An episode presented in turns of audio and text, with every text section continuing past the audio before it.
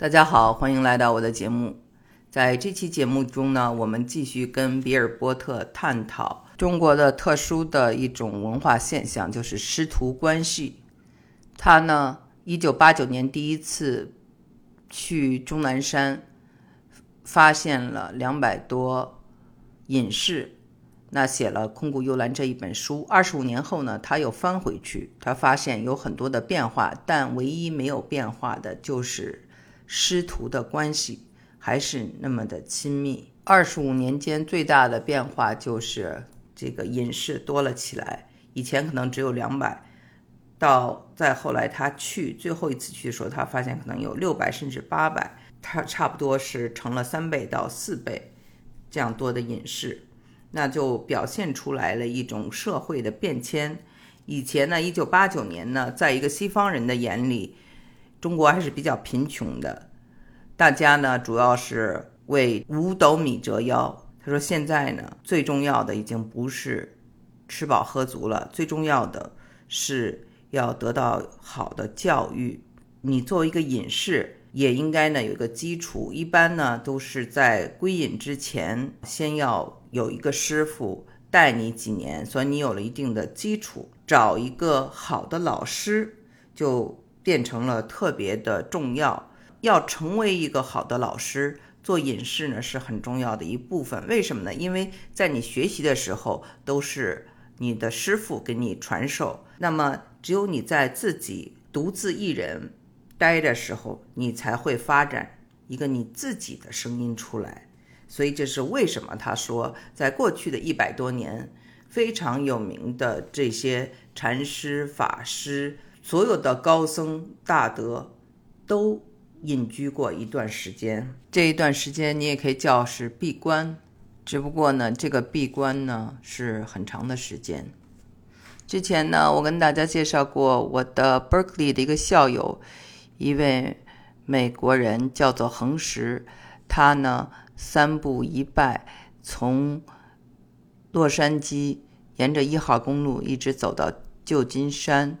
两年半，还中间止语了六年，所以呢，这是他的一种修行方式。虽然呢，他师从宣化上人，而且自己也有这个宗教博士学位，可是他如果发展成一个有自己思想的这么一位僧人，他一定要自己精进，自己去寻找。所以在这样的三步一拜的两年半过程中，和这个止语六年中，他悟到了什么是非同凡响。我读过他的作品，叫做《修行者的日记》，非常的感动。现在呢，因为很多的寺院就非常有钱了，主要是因为人们的捐款非常的踊跃，越来越多的人呢就觉得在寺院里呢就是有点吵，因为。这个寺庙呢，它翻新以后呢，很多地方就成为了旅游景点，他们呢就更愿意去到山上清修。比尔波特说呢，可能是去少林寺啊、去佛光山这样这些比较大的有名的寺院，可能经常会被游人打扰，所以找师傅呢就变得特别的难了。我们知道。在中国的传统里面，师徒关系是非常重要的。中国呢有这种孝道，所谓的孝呢，它不仅仅是对祖先、对父母，同时也包括对你的师傅。师傅的父字就是父亲，对吧？有人经常写错，写成另外一个师傅，其实是这个父亲的父。那么弟子的子就是儿子的意思，可见呢，一个师傅对一个弟子的重要性。反过来也同样。我自己的感受也非常的，嗯，深刻。像我现在在跟大家聊天儿，我前两天刚跟我八十九岁的外教通了电话。我在人大上学的时候，虽然时间非常短暂，我没上多久就选择退学来美国读书，但是呢，在人大却交了很多的朋友，还有老师。有一位美国人，他当时已经。六十多岁了，做了我的外教，但是他就是一个佛教徒，非常喜欢中国文化。这位女教授到今天还在跟我联系，她住在老人院，还在跟我联系，我们的师生关系非常的亲密。我还有一位老师啊，他也是住在老人院了，是我北京二中的老师，他呢住在香港，也经常给我发一些信息，我们经常还在这个微信里联系。他一有什么作品出来了，这个发给我，而且也很关注我的这个成长、我的家庭等等，在我的人生中，真的给我很多帮助的。或者提携我的时候呢，很多都是老师。我对这种师徒关系、师生关系自己就深有感触。那我们看了很多啊中国的电视剧，比如说《西游记》啊，比如说这金庸的黄蓉啊，还有这个郭靖啊，郭靖有很多师傅啊，这《射雕英雄传》，还有非常有名的《花千骨》，讲的都是师徒关系。这个呢，呃，一定是对中国人来说。特别的重要的，我跟我的很多好朋友，美国的好朋友，我们就聊天。我说：“你们还跟你们的中学老师有联系吗？”大部分人都没有了。你们可以听我这个跟普林斯顿毕业的星二代、好莱坞 Oliver Stone 大导演的儿子对话。他是在一个私立学校。我们知道，其实私立学校它有一个特点，就是学生很少。老师对学生的关注很多，可是他说之后他们就没有什么联系，跟很多人聊天都没有什么联系。而像我这样还跟我的母校、跟我的老师这么联系的这么多的呢，在美国绝对是算少数了。找一个好的师傅，对一个徒弟来说。是非常重要的。有的时候呢，我们看啊，学的课程，小孩儿说他不喜欢数学，其实他不是不喜欢数学，而是不喜欢数学这个老师。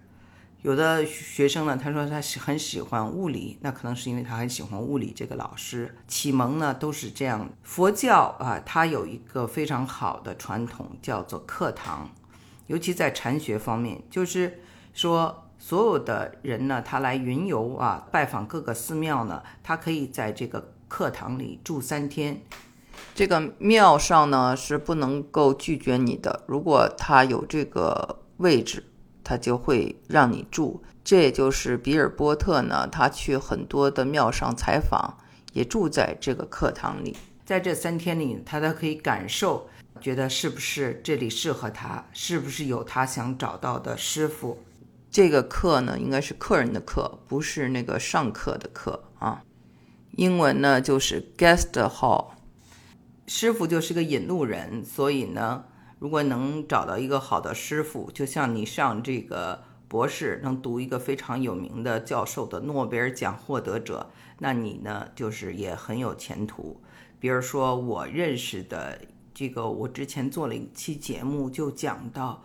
这个我认识的诺贝尔经济学奖欧元之父蒙代尔，其实他和他的教授，还有他的这些弟子，他们之间的这些关系呢，也都是互相帮衬。他的教授说啊，我在某一个领域已经很厉害了，但是呢，有一个人比我更厉害，他就是蒙代尔，他就写了这么一句推荐信啊。包括他后来呢，很多。他的弟子在他的推荐下都进了 IMF 国际货币组织、世界银行等等一些很大的机构里。同样，那在我们修行的过程中，找一个师傅也能够反映出你将来能在这方面你的修行有多高，你能走多远。除了你的精进之外。也跟他们的指引有很大的关系，所以呢，就是找对师傅非常重要，就像找对老婆一样，找对工作一样，是人生中很重要很重要的事情。就连我的大儿子学武术，他之前的历程也是找对师傅、寻找师傅的一个过程。他在离开北京时有一个非常心爱的师傅，来了美国以后就一直在寻觅那样的师傅，但是呢，这种师徒关系呢是可遇不可求的，所以呢，他呢要利用假期，千辛万苦，我们全家坐着绿皮火车去找他的师傅。他师傅虽然以前在北京教书，但是呢，后来因为这个北京的这个租金越来越贵，他回到了老家安徽的亳州。我们就去亳州寻他，啊，这个是一个非常好的武术的这样一个教练，这样一个师傅，所以呢，孩子对他特别的有感情。那在练功夫没有多长时间，就在北京拿过名次啊，团体的、单人的都拿过名次。到了美国以后呢，他也拿过这个金牌，可是他最想念的还是在中国的那位师傅。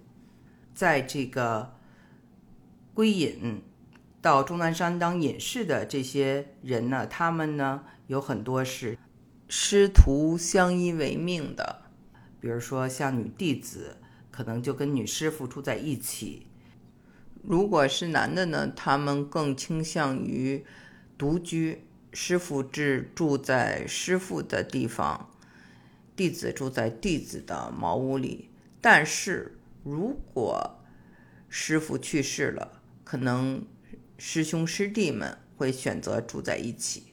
啊，这种啊情况呢，呃，就是非常的多。所以我们知道，就是找师傅，然后师傅也在找徒弟，这个。配对过程啊，其实也很重要。这种重要也不亚于你去找一个结婚的伴侣。